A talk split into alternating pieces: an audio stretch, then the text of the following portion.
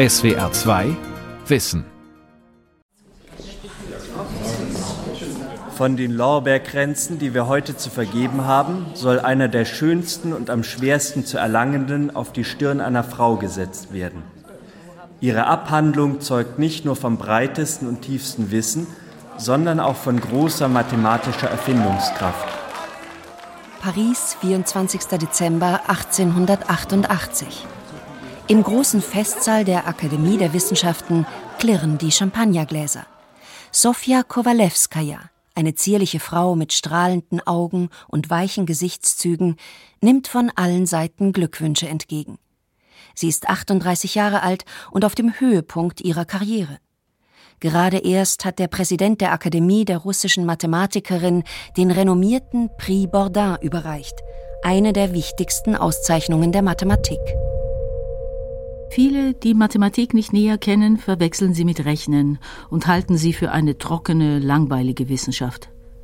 In Wirklichkeit aber ist sie eine Wissenschaft, die viel Fantasie verlangt.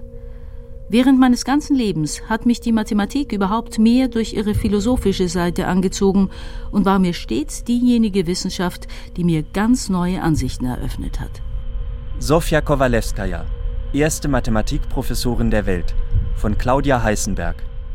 Sofia Kowalewskaja war die erste Frau, die einen Doktorgrad in Mathematik erwarb.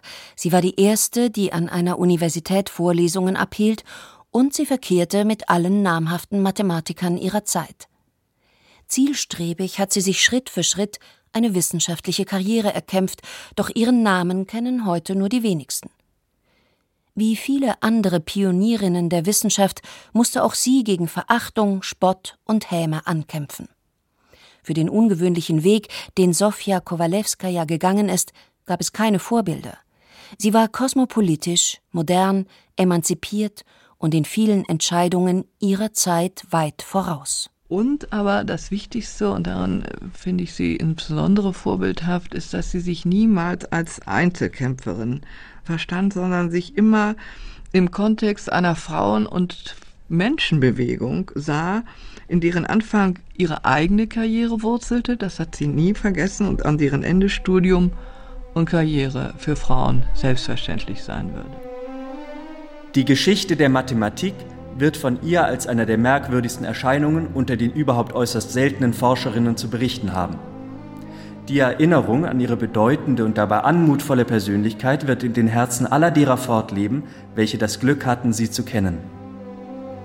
So würdigte sie 1891 der deutsche Mathematiker Leopold Kronecker im Journal für die reine und angewandte Mathematik.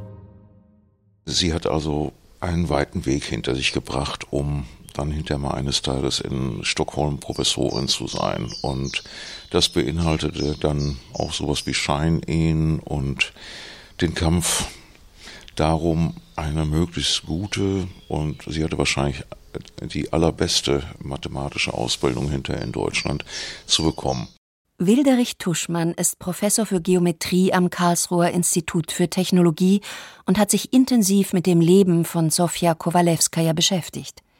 Ihn fasziniert der Ehrgeiz der jungen Mathematikerin. Sie hat wirklich größte Entbehrungen aufgenommen, auch wenn sie natürlich aus einem wohlbetuchten Elternhaus kam, aber um, wie man heute sagen würde, ihr Ding durchzuziehen.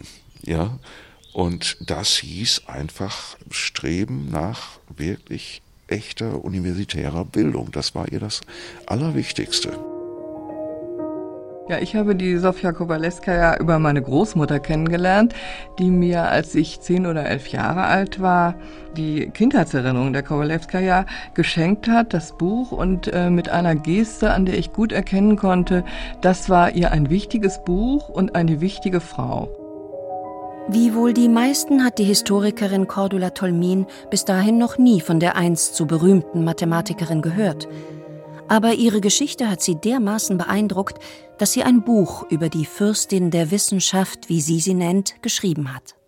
Später habe ich dann vor allen Dingen, also besser verstanden, was sie für eine Frau war. Und da finde ich nach wie vor absolut faszinierend einmal ihre Zielstrebigkeit, mit der sie sich gegen alle Widerstände ihre mathematische Ausbildung ertrotzt hat und auch ihren mathematischen wissenschaftlichen Weg, dann aber vor allen Dingen ihre Vielseitigkeit. Sie war daneben ja auch noch eine sehr politisch wache Frau, die sehr genau wahrgenommen hat, was um sie herum vorging in diesem Russland, in dem es noch die Leibeigenschaft gab und äh, die sich immer vor allen Dingen auch als Vorkämpferin für die Rechte der Frauen verstanden hat. Und dann als drittes war sie dann auch noch sehr, sehr erfolgreich äh, literarisch mit ihren Kindheitserinnerungen, die sie kurz vor ihrem Tode veröffentlicht hat. Geboren wird Sofia als mittleres von drei Kindern am 15. Januar 1850 in Moskau. Die acht Jahre ältere Schwester Anjuta ist ihr großes Vorbild. Bruder Fetja ist fünf Jahre jünger als sie. Sofia, die mit ihrem Bruder die meiste Zeit in der Kinderstube verbringt, ist ein schüchternes und verschlossenes Kind. Sie glaubt, dass ihre Eltern sie weniger lieben als ihre Geschwister, weil sie sich eigentlich einen Jungen wünschten. Zumindest erzählt ihr das ihre Kinderfrau Nanja immer wieder. Zudem hat Sofias Vater bei ihrer Geburt eine große Summe Geld verspielt. Wasili Wassiljewitsch Korwin Krukowski war in der Armee vom einfachen Kadetten bis zum Generalleutnant aufgestiegen und hochdekoriert aus dem Krieg gegen die Türken zurückgekehrt. Mit 58 Jahren verabschiedet er sich in den Ruhestand und zieht sich mit der Familie auf seinen Landsitz Palibino zurück. Das herrschaftliche Anwesen, umgeben von Getreidefeldern, Wäldern und Wiesen, liegt malerisch auf einem Hügel mit Blick auf einen See. Für Sofia, die gerne stundenlang allein durch die Natur streift, bekommt die Idylle allerdings schon bald Kratzer, wie sie in ihren Kindheitserinnerungen schreibt. Bisher hatte der Vater uns wenig Aufmerksamkeit geschenkt, da er die Kindererziehung für Sache der Frauen und nicht der Männer hielt. Nach der Ankunft auf dem Lande veränderte sich plötzlich dieses unbefangene Verhältnis. Wie es nicht selten in russischen Familien vorkommt, machte der Vater plötzlich die Entdeckung, dass seine Kinder bei weitem nicht so musterhafte und wohlerzogene Geschöpfe seien, wie er vermutet hatte. Sie wurde von einer Kinderfrau aufgezogen, wie es damals üblich war, hatte wechselnde Gouvernanten zu dulden teilweise und sie bekam eine Ausbildung auch bei einem polnischen Hauslehrer, der allerdings eigentlich für ihren Bruder engagiert worden war. Sie hatte wenig direkten Kontakt zu den Eltern, auch das war damals üblich.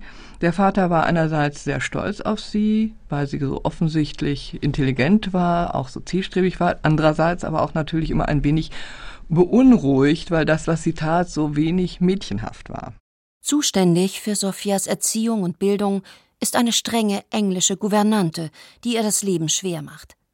Miss Smith achtet rigoros auf Pünktlichkeit und Ordnung im immer gleichen Tagesablauf und bestraft jeden Fehler mit einem Zettel, den das Mädchen bis nach dem Abendessen auf dem Rücken tragen muss.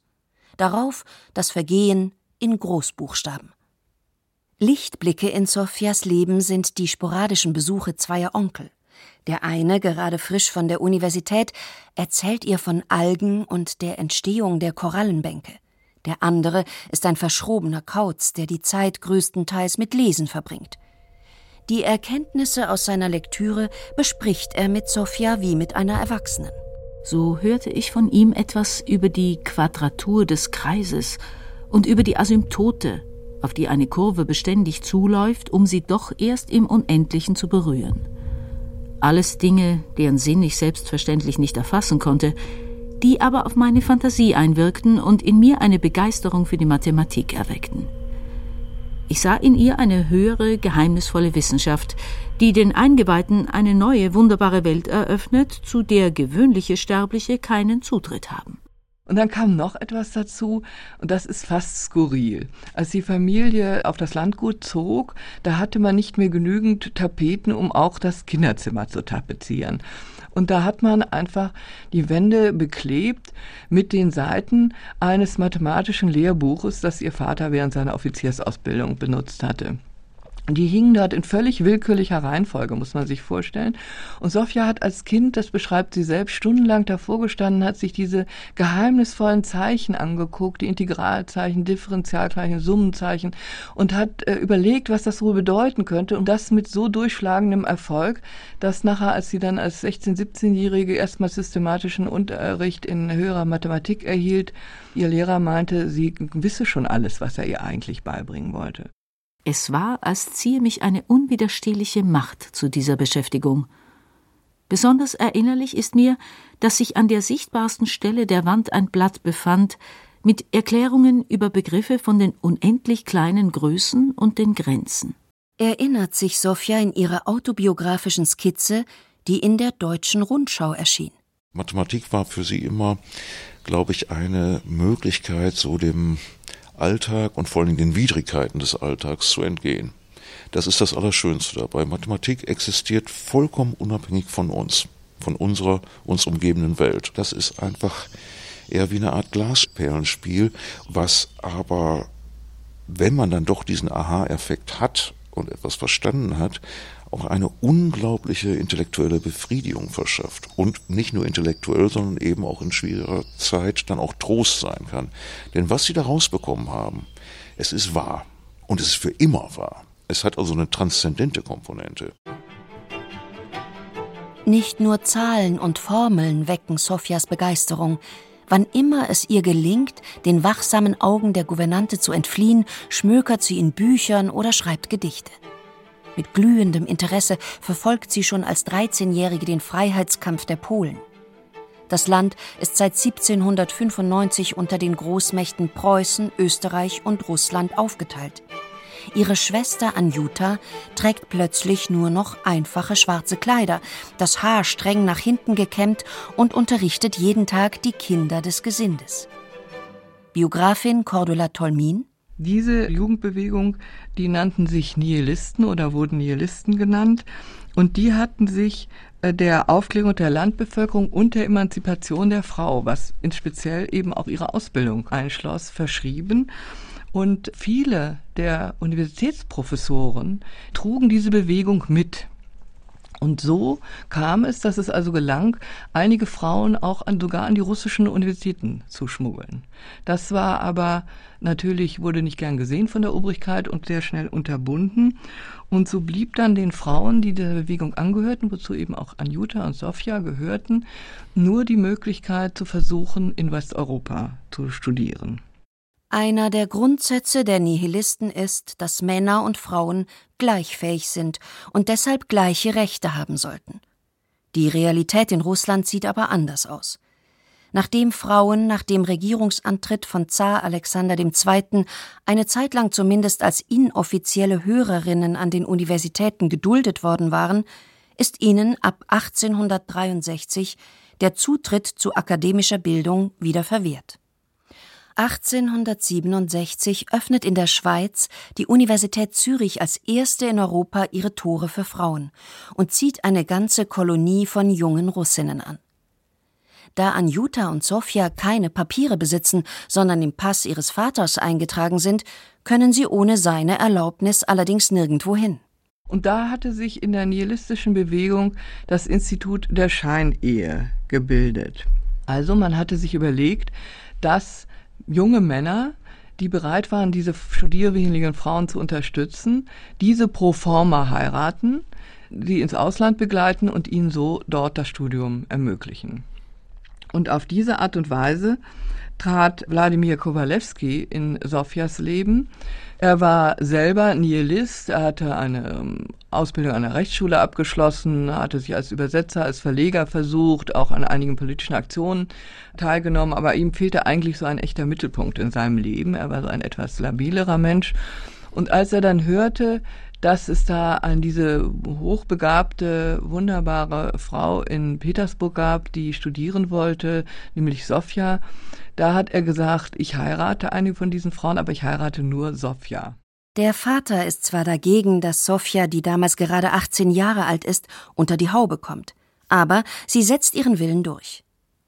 Immerhin ist der acht Jahre ältere Wladimir eine einigermaßen akzeptable Partie und für Sofia bald schon nicht mehr nur eine Verlegenheitslösung, sondern guter Freund, Berater und Vertrauter. Im kleinen Kreis findet am 27. September 1868 in Palibino die Hochzeit statt.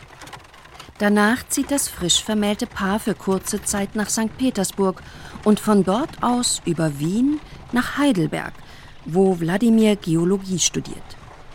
Sofia hingegen muss jeden Professor mühsam überreden, sie als Gasthörerin in den Vorlesungen zuzulassen, sagt Cordula Tolmin.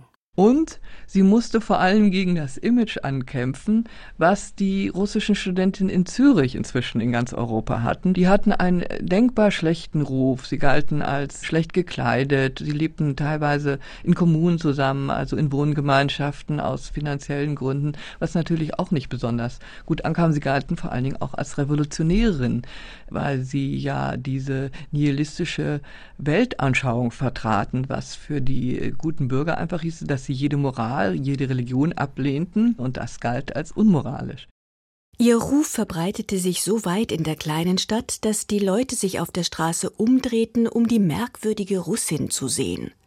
Einmal kam sie nach Hause und erzählte lachend, wie eine arme Frau mit einem Kinde auf dem Arm stehen blieb, sie ansah und dann laut zu dem Kinde sagte Schau, schau, das ist das Mädchen, das so fleißig in die Schule geht.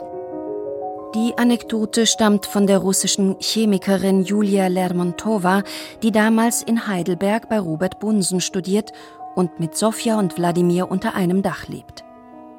Auch Schwester Anjuta und andere Freundinnen sind zeitweise Teil der russischen Wohngemeinschaft. Obwohl Sofia vom Vater jedes Jahr 1000 Rubel als Unterstützung bekommt, doppelt so viel wie ein Verwaltungsangestellter damals verdient, ist das Geld immer knapp. Die meiste Zeit führt Wladimir den Haushalt.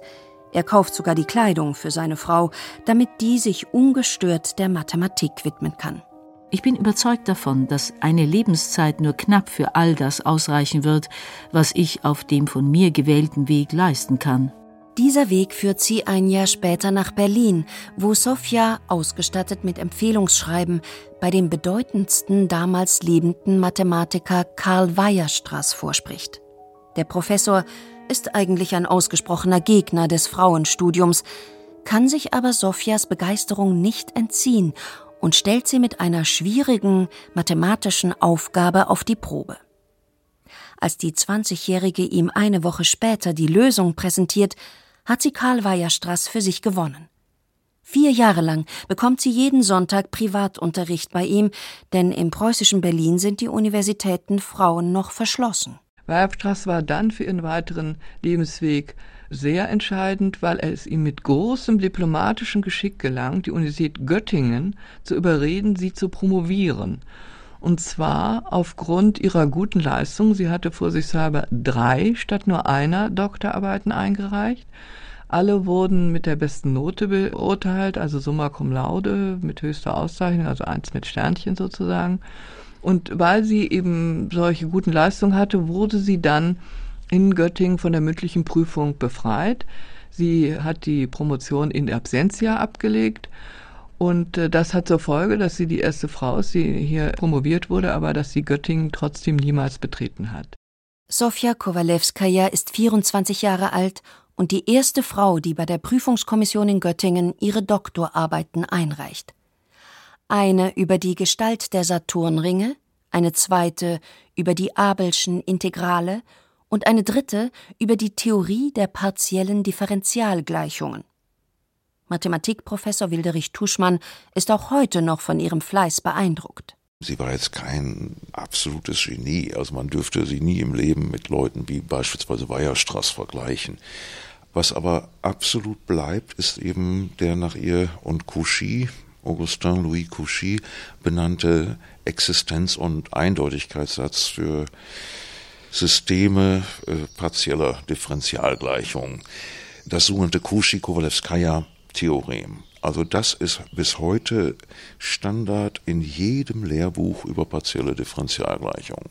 Also jeder, der auf dem ganzen Gebiet arbeitet, kennt mit Sicherheit, mit absoluter Sicherheit diesen Satz. Obwohl eine Anstellung als Mathematikdozentin in Russland nach wie vor ausgeschlossen ist, kehrt die frisch gebackene Frau Doktor nach fünf Jahren in der Fremde mit ihrem Ehemann nach St. Petersburg zurück. Das Leben in der mondänen Großstadt erfasst sie wie ein Rausch. Sie geht ins Theater, in die Oper, zu Dichterlesungen und genießt die Aufmerksamkeit der gehobenen Petersburger Gesellschaft, in der sie als berühmte, gelehrte Frau ständig neue Bekanntschaften macht. Allerdings findet auch Wladimir, der inzwischen sein Magisterexamen abgelegt hat, keine Arbeit als Geologe. Nachdem wir nach Russland zurückgekehrt sind, haben wir uns ernstlich mit der Frage beschäftigt, wie wir weiter vorgehen sollten, um unser gemeinsames Leben möglichst erfüllt und glücklich zu gestalten. In der Mathematik würden wir dieses Problem folgendermaßen formulieren. Es ist eine bestimmte Funktion gegeben, in diesem Falle unser Glück, die von vielen Variablen abhängig ist, nämlich von den Mitteln, von der Möglichkeit wissenschaftlich zu arbeiten von der Möglichkeit, an einem angenehmen Ort und in angenehmer Gesellschaft zu leben. So schreibt Sofia in einem Brief an ihren Schwager Alexander. Um dem Glück ein wenig auf die Sprünge zu helfen, beschließen die Kowalewskis, mit dem kreditfinanzierten Bau von Mietshäusern reich zu werden. Damals keine ungewöhnliche Geschäftsidee, denn zu jener Zeit ist die gesamte russische Oberschicht vom Spekulationsfieber erfasst. Am 17. Oktober 1878 kommt Tochter Fufa zur Welt und die Familie zieht in ein großes Haus mit Garten. Das glamouröse Leben findet ein jähes Ende, als sie mit ihrem windigen Immobiliengeschäft pleite gehen und ihr gesamtes Hab und Gut öffentlich versteigert wird. Der finanzielle Zusammenbruch zerstört auch ihre Ehe und wirft Wladimir vollkommen aus der Bahn. Als Direktor einer dubiosen Ölfirma geht er ein zweites Mal bankrott und nimmt sich im April 1883 das Leben. Sofia, die bereits von ihm getrennt in Paris lebt und gerade dabei ist, in der Mathematik wieder Fuß zu fassen, erleidet einen Schock. Tagelang sitzt sie in einem verdunkelten Zimmer und weigert sich zu essen, bis sie das Bewusstsein verliert. Als sie am nächsten Tag erwacht, verlangt sie Papier und Stift und beginnt zu rechnen. Cordula Tolmin und dann kam eben der schwedische Mathematiker Gösta Mittag-Leffler trat in ihr Leben. Er kannte sie schon aus Russland, er war ein Schüler von Weierstraß, er bewunderte sie und er setzte nun alles daran, weil er ihre persönliche Situation ja auch kannte, für sie eine Dozentenstelle zu beschaffen. Dadurch, dass Wladimir Selbstmord begangen hat, war Sofia von einem Tag auf den anderen nicht mehr eine verheiratete Frau, die getrennt von ihrem Mann lebte, sondern sie war plötzlich eine ehrbare Witwe. Es ist ein Aufbruch zu neuen Ufern und Sofia Kowalewskaja, die nun endlich an einer Universität Mathematik unterrichten darf, ist am Ziel ihrer Wünsche. Sie verkehrt und korrespondiert mittlerweile mit allen namhaften Mathematikern ihrer Zeit. Außerdem lernt die 34-Jährige nach Englisch, Französisch und Deutsch in wenigen Wochen die vierte Fremdsprache und hält schon bald ihre Vorlesungen über Differentialgleichungen, Algebra und Zahlentheorie auf Schwedisch. 1884 wird sie als erste Frau weltweit zur Professorin der höheren Analysis ernannt. Ein Jahr später übernimmt sie auch noch den Lehrstuhl für Mechanik. Doch längst nicht alle sind von ihrer Berufung an die Stockholmer Universität angetan. Der berühmte schwedische Schriftsteller August Strindberg zum Beispiel empört sich in einem Zeitungsartikel ein weiblicher Mathematikprofessor ist eine gefährliche und unerfreuliche Erscheinung. Man kann ruhig sagen, eine Ungeheuerlichkeit. Die Einladung dieser Frau nach Schweden, das an und für sich männliche Professoren genug hat, die sie an Kenntnissen bei weitem übertreffen, kann man nur mit der Galanterie der Schweden dem weiblichen Geschlecht gegenüber erklären. Dass sämtliche Zweifel an ihren mathematischen Fähigkeiten vollkommen unbegründet sind, beweist Sofja Kowalewskaja spätestens mit der Lösung des Rotationsproblems, eine überaus komplizierte und komplexe Aufgabe, an der sich schon viele Mathematiker die Zähne ausgebissen hatten. Es wird ihr größter wissenschaftlicher Erfolg. Um zumindest ansatzweise zu erklären, worum es dabei geht und was sie mathematisch geleistet hat, führt Wilderich Tuschmann als Beispiel einen Brummkreisel für Kinder an. Das ist ein sehr spezieller, weil sehr, sehr symmetrischer Kreisel. Der hat eine schöne, einfache Bewegung. Das sind Kreisel, die sich wunderbar beschreiben lassen. Aber natürlich haben sie auch in der Technik oder in der Schifffahrt, wo sie kompliziertere Bewegungsabläufe haben. Und die müssen sie beschreiben und kompliziert wird es dadurch, weil die Dinger nicht mehr so symmetrisch sind. Nehmen Sie ruhig den Kinderkreisel und jetzt kleben Sie irgendwo an die Seite was drauf, meinetwegen ein dickes Stück Knete, dann wird er auf einmal anfangen zu eiern bis zum geht nicht mehr und ein völlig unkoordiniertes Bewegungsverhalten haben.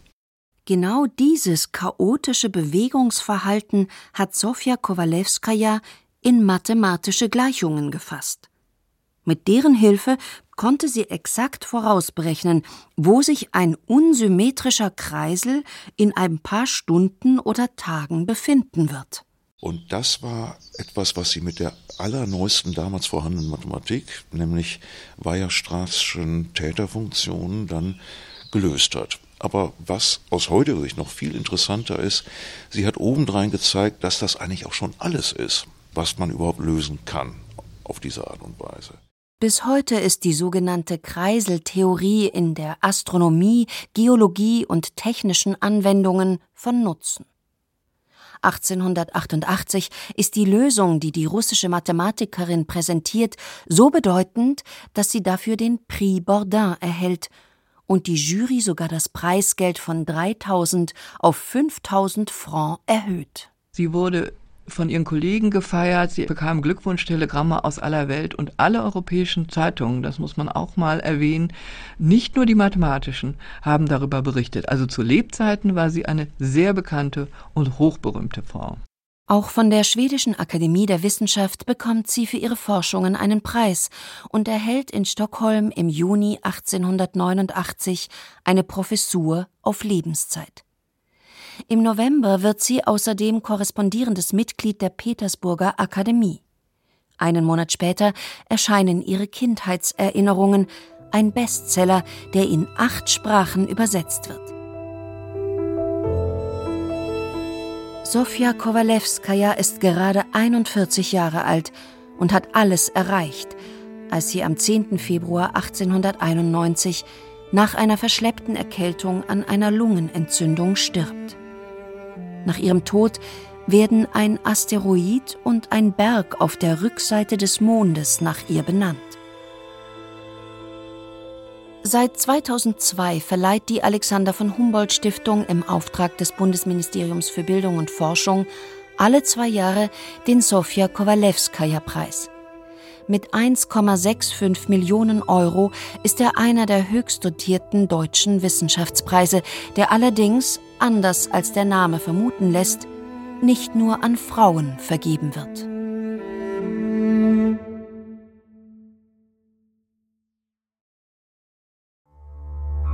SWR 2 Wissen. Manuskripte und weiterführende Informationen zu unserem Podcast und den einzelnen Folgen gibt es unter swr2wissen.de.